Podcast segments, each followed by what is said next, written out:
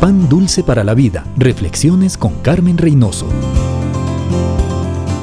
Hace unos años tuve que asistir a un funeral en un pueblito desconocido. Me llamó la atención todo lo que se decía de ese hermano que murió. Los hijos, la viuda, los vecinos, todos coincidían en que había sido honesto, generoso, cariñoso, una columna de la comunidad. El hombre que deja su marca en la tierra no es necesariamente el que más provee económicamente a la familia, aunque lo hace es el sacrificio. El hombre que marca su mundo es el que asume la responsabilidad de ser padre y esposo.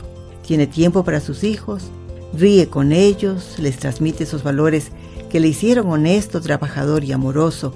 Les escucha desde que hicieron su primera letra hasta que dieron su primer discurso. Trata a su esposa como la compañera idónea, con el respeto que se le debe a la madre y con la confianza que se le otorga a un buen socio. Amigo, ¿cómo le recordarán a usted? Pan dulce para la vida. Reflexiones con Carmen Reynoso.